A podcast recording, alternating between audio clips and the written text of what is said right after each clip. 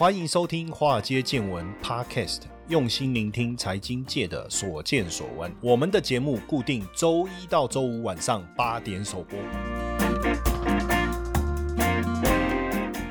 股票市场千奇百怪，见怪不怪。大家好，我是今晚的代班主持人 Mr. JJ。好，那这一集呢，我们就要和大家来聊一聊关于泰勒斯粉丝经济。哇，不得了了，不得了！为什么呢？因为本来全球的这些金融机构啊，甚至是央行啊，都想说，哇，今年下半年整个景气应该会很不妙。结果呢，哇，这位流行天后的这个泰勒斯哦，在今年哦，我们差。从今年三月份来举办这个巡回的这个演唱会，就是时代巡回演唱会。所到之处呢，基本上哇，这个他的粉丝基本上是全力的倾巢而出，让整个城市他的一个酒店，还有他的餐厅，好，甚至他那个演唱会的这个周边都是啊爆棚，然后把整个观光的一个景气呢，甚至推动到疫情之前的一个水准哦。所以市场整个就在讨论说，哇，二十个城。是这样，演上这样下来以后，将近十几亿的一个产值，基本上是已经达到美国历史上哈的一个最高的水准哦。那泰勒斯他其实从今年三月哈，整个他就是他这次的一个巡回演唱会是叫时代巡回演唱会，从二零二三年的三月开跑，然后呢到最后一场是从八月八号。那华尔街日报也特别刊登哈，就是说这个是美国史上收入最高的演唱会，业绩呢是上看了十亿美元哦，业绩上看是十亿。亿美元哦，那演唱会它这个场地足球场大概是可以容纳七万多名的一个观众，那基本上它所到之处哦都是每场爆满，而且基本上他们演唱会在举办的时候不会是一天就这样唱完然后就结束，大概都会停留个几天，还会在当地做一些哦其他的活动哦，所以整个商机哦，整个商业商机还有整个景气哦就被带动了起来哦。那以这个呃费城来说哦，费城来说的话，它是它到这边来办演唱会之后，整个酒店业的业绩哦，出现了这个疫情发生以来最好的单月记录哦。然后一样，同样在这个星星大提示的这个他们的观光室的观光这个办公室的部分哦，也提到说，就算哦粉丝他们没有买到演唱会的这个门票，还是哦有成千上万的这个民众会在他这个呃演唱会会场附近的这些停车场哦，跟着去一起来唱他唱他的歌。就是他那场那个活动唱到哪里，然后旁边那些场外的哦，场外的这些粉丝哦，也是非常的热情，就跟着一起在跟着场内一起在那边嗨，所以我们可以发现到哇，整个他所带动起来这样子的一个粉丝经济，我们看算是一非常的狂热。那其实呃，不只是泰勒斯啊，就我个人来说哦，我其实本身呃，我也不奇呃，应该说我本来就不排斥这种所谓的粉丝经济，什么什么意思哦？因为这样子的一个。活动，它原本。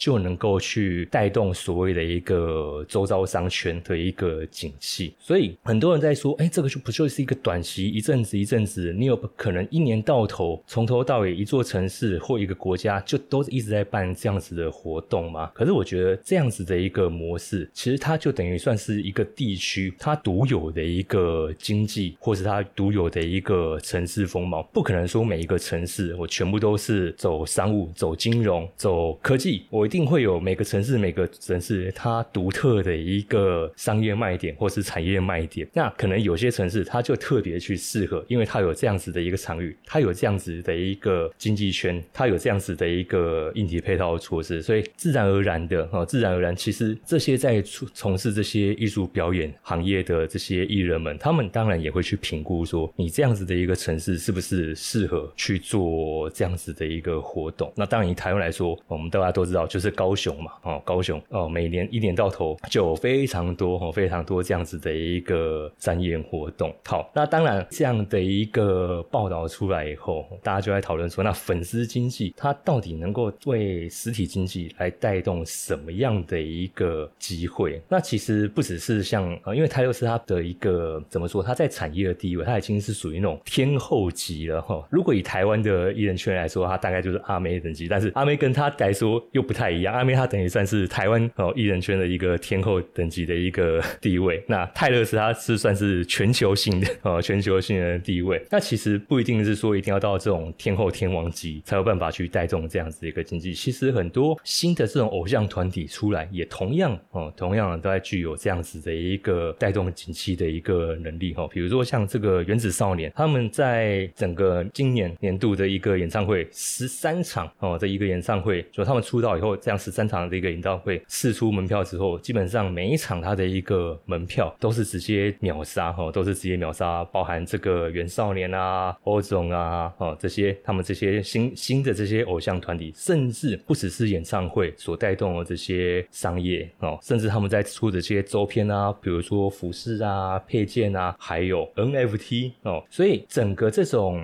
怎么说表演性质的这种活动哦，它已经不再是传统我们卖卖 CD，然后卖一卖，然后这种签名会这样子哦，它其实能够带动的项目非常多，包含我刚才说的这些偶像团体还有歌手他们的周边 T 恤、服饰，甚至可能是一些那个数位型的商品 NFT 哦，甚至它可能会出一些个人语音的哦这种。那个人语音的这个可能有些听众会可能说，嗯，个人语音这是什么东西？比如说像我知道某些偶像团体他们会出一些生活性的这种问候语的这种个人语音，比如说哎早安喽，该起床喽，哎早上喽，吃早餐喽，类似这样子的这种生活化，哇，那这样粉丝听到他就会很爽啊，因为他可以把它设成这种闹钟的铃声有没有？然后我就觉得说哇，我的偶像哇，我心中的这个女神在跟我对话，这样子的一个商机哦，其实是非常庞大，已经整个演艺圈它其实已经摆脱传统，就是我们既定中的那种什么卖 CD 然后签名会这样的一个印象哦，因为在商业化这样子的一个模式下哦，很很多哦很多衍生性的这种周边商品，其实会比这些他们原本在卖 CD 唱片所带来的一个利润更为庞大。那回到这样子的一个粉丝效应哦，我们都知道高雄哦常年就是在去办这些演唱会嘛，所以很多朋友都在说高雄就是在做这种演唱会经济哦，但是不要小看这种演唱会经济，它的一个经济效应所带来的一个产值，其实光今年哦，二零二三年同年年初到五月哦，从年初到五月就不到半年的时间，光就演唱会这样子的一个观光所带动的这样的一个观光产值就已经有十一点六亿了哦，就已经是。十一点六亿，OK。因为各位想，你光一个演唱会哦，你光一个演唱会，天王级的可能那种十万人次的这种场次，这不在话下。那即便是这种新的偶像团体，也都是至少两三万、两三万人的场次。那你这样场次累积一半下来以后，你可以想想看，周边带动的只是观光酒店、景点、摊商，还有这些纪念品店，OK，它所能够带动的人潮跟钱潮。哦，就非常的巨大哦，就非常的巨大。OK，所以啊，就我个人来说，其实我觉得台湾能有能有这样子的一个城市，能够去发展出这样一个独特性，我觉得是真的蛮不错哦，是真的蛮不错的哈。那当然啦。以粉丝经济来说，其实，在这样子的一个产业里面哦，我觉得还有一个衍生性的问题是什么？通常哦，在他们这种艺人他们在发表这种活动演唱会出来之后啊，哦，常常就会会有一个指标性的，就是说，哎，今天比如说阿妹她的这个演唱会出来之后，她的门票大概啪啪多久时间，然后卖出了多少张，然后几场完售哦，比如说像阿妹她三月的在高雄巨蛋举办总共十场的这个演唱会，十一。一万张的门票在十二分钟哦就全部完售，这个非常吓人。等于说他几乎一分钟就卖掉一万张的这个门票，你就知道那个我们就知道这个抢票抢的这个速度真的是非常的一个夸张。这样看起来好像蛮不错的，哎，抢票速度很热络啊，而且都全部完售。那这样对这些呃演艺公司来说、经纪公司来说，这不是一个很好的一个收入吗？但是在这些售卖出去的这个门票里面。大家觉得真正哦是想要听演唱会的人有多少？其实根据统计来说，你那种越热门的这种演唱会活动啊，或者是这些展演活动，你越热门的，你被这些二手转售啊，其实我们就是简称叫黄牛啊。啊，黄牛给侵蚀的这个利润比例就越高。以泰勒斯来说的话，他的这些演唱会门票基本上哦，如果是完全售光售完的话，大概会有将近百分之三十到百分之五十的比例都是落入到黄牛手中。哦，都是到乐华那个从中，所以那个卖出去哦，其实那卖出去的那个营业额，其实虽然说是真的卖出去，然后也确实进账到经纪公司哦的手中，可是实际上对于粉丝来说，或者是对于艺人他们本身来说，其实在中间有这种黄牛的一个介入，然后又转收一手这样子的过程来说，其实它对整个产业是一个负面的影响。很简单一个道理，今天黄牛他买了，他绝对不会说我就是原价转售卖出去，他可能就是直接接涨两倍、涨三倍的价格再去做转售，要要不然他没事干嘛去抢这个票？他当然是要去为了赚价差嘛。比如说像阿妹我刚才说的，二零二三年这个三月份的那个演唱会的门票，原价是四千八的一个门票，你去网络上看哦，就是当时如果你去网络上找的话，当时一张票。最高被喊到两万八千多块哦，被喊到两万九万八千多块，所以整个它的价格啊，已经翻了五倍哦，已经翻了五倍哦，五倍五倍多了。哦，你就知道说这些黄牛他们在赚的这个暴利，这个真的，我觉得这真的是一个暴利，而且它对整个产业来说，它是一个负向的一个负面的一个循环。因为当你原本想要买票，想要真的去听演唱会的人买不到官方的票，那他就只能一直去呃受制于黄牛这样这样子的一个高价位。其实久而久之啊，粉丝他会对这样子的一个情况会感到一个有一个失望性哦，失望性，那最后可。可能他就如果在他们的术语来说，这个叫退坑哈，就是我不再 follow 你这个偶像艺人了哦，因为我每次要去参加你的活动，我可能都抢不到官方的这个原价的售票，我可能都要用高于原价可能三倍，甚至刚才阿妹那个要五倍的一个价格，我才能抢到一个门票。那我每一次都这样抢，我每一次都这样抢，第一个一定是对我经济上会有压力，第二个我在整个粉丝的圈子里面也会被其他粉丝当做哇，你真真盘啊。五倍价格你也买了下去哦，所以为什么我说黄牛的一个生态，其实它对整个产业。是非常负面的一个效果哦，所以如果说这些演艺公司、这些艺人如果不采取行动的话，哈，慢慢的哦，慢慢的就会影响到他未来的一个演艺生涯。所以其实很多艺人啊，或者是经纪公司，他们都有在跟这些售票平台去做合作来做防堵。当然，肯定还是防不胜防啦。像我自己知道的话，以日本他们来说，他们的日本的偶像团体，他们的售票方式基本上他们都是采用实名制，也就是说你在买。票的时候，你要去做你的那个身份证的那个认证，然后入场的时候哦，入场的时候他也会去核对哦，也会去核对你的这个身份证的一个资料，就确定哦你是买票的本人，他才会放你进场哦。这是他们在杜绝黄牛票的一种方式。可是坦白讲，这个也算是治标不治本，这也算是治标不治本。因为如果说小场次，可能千人场次的话，你做这样实名制的一个审核机制。哦，那个大概对于整个活动的流程动线来说，大概都还还还有办法去掌控哦，就是对整个活动主办单位还有办法去掌控。但是如果是像泰勒斯他们那种天王级、天后等级的这种，每一场都是那种上万甚至可能十几万的这种人次的活动的话，哇塞，你想想看，十几万，然后每个都要去做 ID 实名认证的这个验证，然后才放行进场，那个光进场可能都要排上好几个小时才有可能通过哦。所以这种方式哦，这种方式大部分就我知道的话，他们大概都是。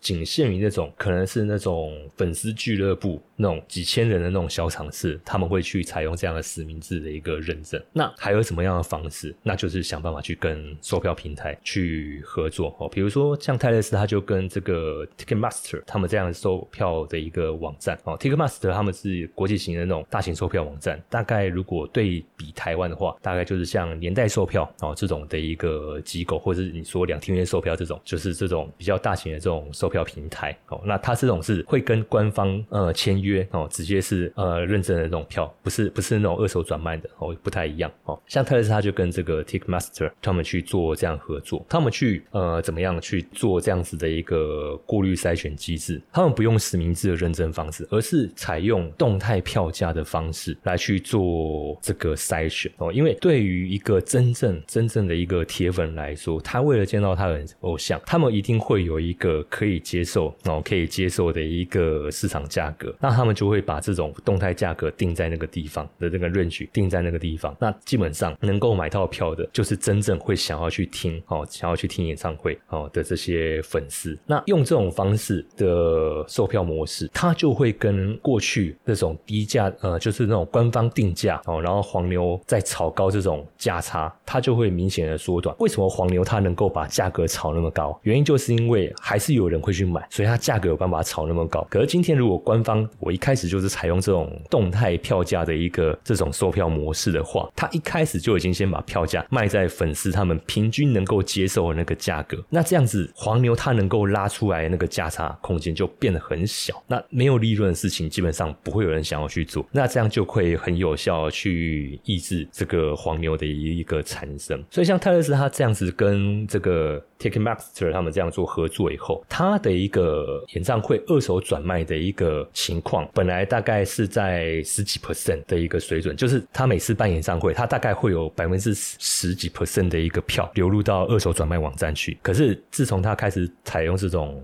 动态的这种售票模式，那个售票模式之后，他的这个比例进入二手网站的那个比例就降到将近只有百分之五左右哦，所以整个哦整个比例是确实哦确实是有。有有办法有效的去抑制这样子的一个黄牛哦，确实是有有这样子的一个功效，这样子在 OK，所以这个黄牛啊，哈，其实我觉得在每一个产业哦，在每一个产业每个行业，还真的真的是挡不了他们哦，还真的是挡不了他们，因为。只要有价差的存在，哦，只要有价差的存在，其实以票价来说的话，就是演唱会门票来说的话，目前大概这个方法算是蛮有效的，哦，蛮有效的。但是这也算是一种双面刃，因为你整个价格会比过去你那种固定售售价的那种模式，哦，会一定一定会来的会来的再更高了。那这样子就会去打压到他们的一个转换的数字，也就是说，它变得可能没办法每一场演唱会它的票都是晚售，哦，甚至可能还会剩好几千张。好几万张，但是哦，但是这样子的一个模式，确实是能够确保说，哎，来的买票人基本上都是他真正的这些粉丝，这样子。好，这个是门票部分。比特币即将迎接暴涨行情，你确定要错过这个大好机会吗？来，好友搜寻小老鼠 i u 七八，输入 a i，我将在闭蒙犀利这档节目里，带着你在加密货币无往不利哦。可是坦白讲，周边商品你就很难用这种方式哦，你就很难用这种方式。就以他们这种，就以这个艺人产业来说的话，真正最庞大的市场，在最真的庞大的市场，除了这些演唱会之外，第二个就是周边商品，包含他那些签名版啊，包含他的那些衣服啊、T 恤啊，或者是一些饰品、周边饰品的部分哦。其实他就没有办法用这种动态售价的方式去制衡啊，去制衡消费者，因为毕竟这些周边商品他们在。跟工厂下定的过程中，哦，他们会有一定的一个成本在那个地方。那如果你再用这个动态的那个售价去贩售，一定会打击到他们的一个销售量，哦，一定会打击到这种销售量。那这样子可能就没办法去符合他们原本要的一个效益在那边，哦，所以这个方式目前大概只针对演唱会门票有效，但是周边商品，我目前是还没有看到，我目前是还没有在业界里面看到有这样模式。所以说真的，周边商品的那个黄牛，就是那种转卖的那个风气。还是非常的旺盛哦，还是非常的旺盛，尤其是那种限量生产的那种商品，就是它只出这一批哦，限量一千件，哇，那个炒的那个炒作那个情况，大概不输给那种限量超跑 的那种程度。当然，那个价格是有差，但是我说的是那个整个在追那个拍卖价格那个氛围啊，哦，像我之前曾经哎年轻的时候有疯过哦，就是去拍卖网站上去标一些，我会去竞标一些那个偶像的那种商品。哦，日本的那种 偶像的商品哦，回来。哇，那个抢标有时候抢标抢到最后啊，你会发现你在赌的是一口气，就是哇，就差这几块钱我就要标到了啊，结果后面马上就会又被人家抢走，然后我就会一直加，一直加，一直加，一直加，结果到最后真的就被加到，觉得那个其实都是后面有黄牛在后面在操作了哦，然后就真的那个价格就被他们抬到五倍六倍啊，那当然买到以后心情也是五味杂陈啊，当然第一个。买到以后得票以后会觉得哇，终于算是呃实现一个小小的梦想，那 买到一个自己想要的东西。可是再回头看一看账单，会觉得 好像有点空虚，好像有点空虚哦。这是这个业内会有这样子的一个状态。好，那刚才好像楼开始有点歪掉，我把它拉回来。所以在泰勒斯他这样子的一个天后级的一艺人这样子的一个带动下哦，其实他所带来的一个经济效益哦非常的庞大。那甚至呢，在美国当地哦，还有人哦，还有他的铁粉，为了去听他的这个演唱会，然后跟老板请病假。那我们都知道，演唱会现场一定会有很多记者媒体嘛，因为公关公司他们要帮艺人去做宣传，一定会有很多媒体嘛。那他就为了躲避媒体，然后不被老板发现他请病假，然后跑来听演唱会，他就用那个 那个围巾啊，把整个脸围起来，然后再戴一个太阳眼镜，就是他可能围巾上面挖两个洞，然后再把那个太阳眼镜戴上，戴上，然后去去掩人耳目。可是我想，这不是反而更引人注目吗？好，反正但是反正他的目的是不要被人家辨识出他是谁嘛。我想他大概也无所谓了。哦，那除了这样子的一个疯狂追粉的行为之外，哈，整个他的一个周围的一个商机，哦，因为我们都知道，在抢演唱会门票，那些粉丝，哦，其实都是拼了性命，哦，在那边在那边排。我不知道各位有没有在世贸啊、小巨蛋啊，或者是高雄这些演艺中心，哦，有看过那种排队人潮，然后甚至是大搭帐篷。当然，现在在台湾有些活动，他们会禁止啊，禁止粉丝或是民众去做这种入夜的排队，哦，还是会有，哦，就是但有些活动还是会有，就是可能当天晚上才办的活动，他可能已经一大早，哦，我没有过夜，但是我从一大早，我就拿个凳子，我就在那边占位置这样子。那为了抢门票嘛，或者为了抢这个入场权呢，基本上大家都是无所不用其极啦，哦，那当然也是为了自己的呃女神嘛。所以其实像我觉得像新加坡他们就蛮聪明，大华银行他们就开那个信用卡哦，就是开那个信用卡，就是你今天来申办我家的这个信用卡的话，明年泰勒斯哦他在我们新加坡举办的这个门票，你就有享有预先购票权哦，就是你要买票，不是说呃你去网站买就好，我让你先有哦这个优先购买的这个权利，就是领那个排队号码牌的那个意思啊哦，所以这我觉得它也算是一种周边商机的一个一个模式啊。那像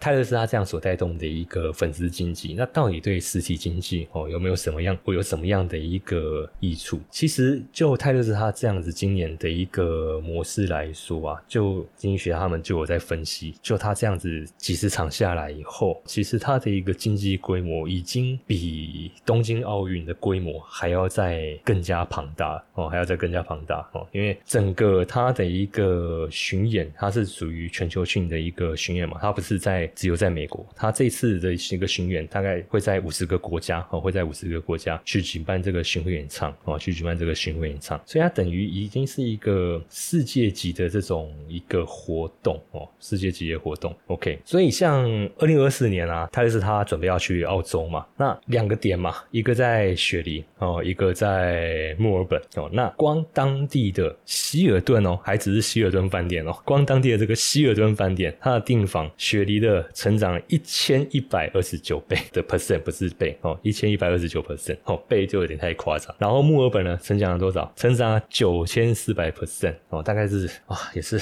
也是非常非常夸张的一个的一个成长成长力道。所以光就今年二零二三年泰勒斯他这样子的一个巡演哦，它所带动的一个经济效益就已经将近五十亿哦，就已经将近五十亿。那其实机构它已经就已经有统计说，这相当于大概是三十四个国家的 GDP 哦，三十四四个国家 GDP。那这样子的一个经济效益，我们可以去跟奥运或者世足去做这样子的一个对比。以世足赛来说，体育赛事的部分，我当然还是比较了解，所以我以世足来举例。国际三大体育赛事，奥运，然后再来就是世足，然后第三个是那个 F1。好，那我们先以二零二二年的这个卡达世足赛，哈，卡达世足赛它这样子办，整个办下来以后，它的一个经济效益的规模大概是一百七十亿哦，一百七十亿。可是各位要知道，卡达哦，它是举全国之力在办这样子的一个活动。那泰勒斯他就是他们的一个团队，然后个人这样的一个巡回展演，他就有五十亿的一个产值。好，那不看卡达，二零一八年的俄罗斯世足赛也有一百四十亿美元哦，也有一百四十亿美元。然后呢，二零一四年的巴西世足也有一百五十亿美元的的一个经济规模。即便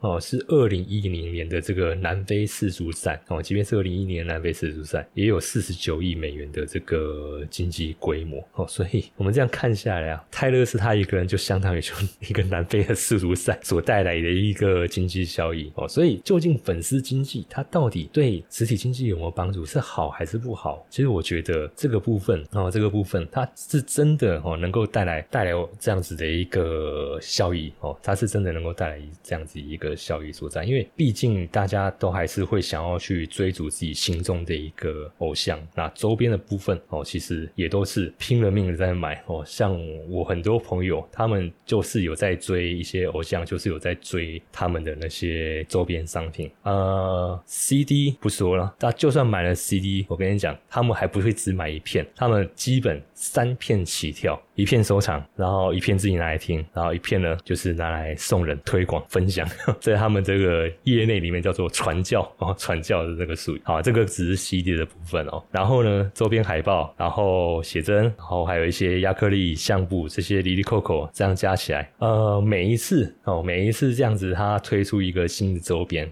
哦，每次他这样推出一个新的周边，以台币来算的话，就我朋友算追比较疯的，他每次大概一花，大概就要花一到。两万块啊，一花就要花一到两万块的那个台币来去收藏他这些周边哦。那这个在我看来，我觉得他还算是算是比较内敛内敛的哦。那我知道可能还有更疯狂哦，更疯狂的那粉丝经济啊。其实，在这个这个名词它的起源是在哪里哦？其实它这个起源啊，是来自于这个普林斯顿哦，普林斯顿大学一位已故的经济学家亚勒克鲁格。他所去发表的一个名词，那那时候不叫粉丝经济，那时候是叫摇滚经济学哦，摇滚经济学，因为在他们那个年代，其实当代当红的一个流行乐曲是属于摇滚乐曲。那其实对比到现在来说，就是我们所谓的这种粉丝经济。那如果可能更专精一点的话，可能像比如说像泰勒斯这种天后等级的，可能就还会有所谓的泰勒斯经济学这样衍生的这种派系跑出来哦，衍生的这种派系跑出来。OK，好，所以那时候他在在二零一九年哦出版的书里面，他就有提到说，摇滚音乐哦，摇滚音乐的产业现况哦，其实跟现代的一个经济困境哦，包括巨大的贫富差距啊，哦，还有这种最红大咖这种巨星所赢得这种财富还有。声量哦，然后希望从中产阶级或者是社会大众分析该如何在这样的一个环境下去求生存嘛。那偏偏我们二零二零年是不是又遇到一个疫情哦？是不是又遇到一个疫情？所以在这方面的一些大家一个娱乐活动就会又被大幅度的一一个受限，所以人们就会想要去找出一个管道，能够去透过这样子的一个宣宣泄。那其实如果说粉丝如果说看到这个时候再看到他们的偶像有一些什么样的一个比较特别突出的一个举。动或者是推出一些什么样的新的专辑，他们就会怎么说？有点像是洪水这样子的一个怎么说？就是往那个地方啊，往那个地方整个去宣泄他们一直被压抑的一个情绪。所以啊，在疫情的压力下哈，其实基本上大家就是希望能够说透过哦，透过他们所追求的这些偶像或者是女神来去宣泄一下他们在现实生活中所遇到的一些压力或困境哦，压力或困境哦。所以即便说可能在疫情的过疫疫情的当下哦，他们可能在经济上哦会面临到一些困境。那在疫情解封之后，好不容易。哦，好不容易，终于他们所期盼的这些女神又出来重新举办这些现场活动以后，过去三年哦，过去三年所压抑的那个情绪，当然就会在这一瞬间，在这一瞬间所爆发出来。所以整个市场啊，他们也就一直认为说，其实这说不定啊，啊，说说不定其实会有点类似像说今年大概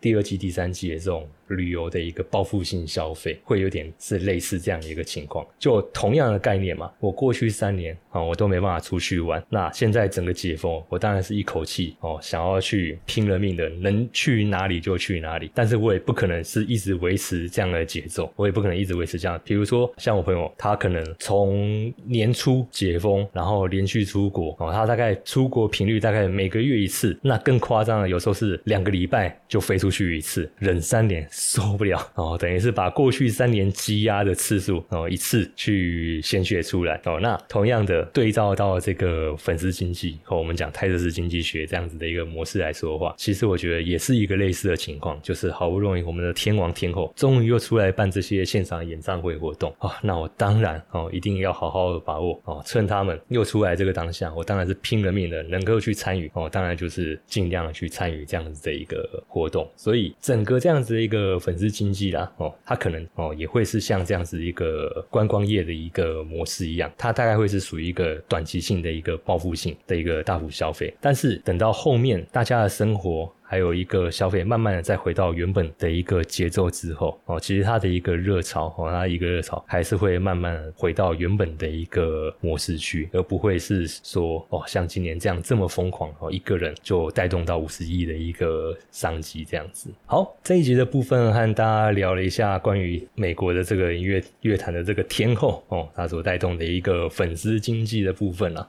嘿，各位铁粉们，如果喜欢华尔街见闻，请大家多多按下分享键。让更多人能听到我们用心制作的节目，你们的一个小动作是支持我们节目持续下去的原动力哦！快去分享吧。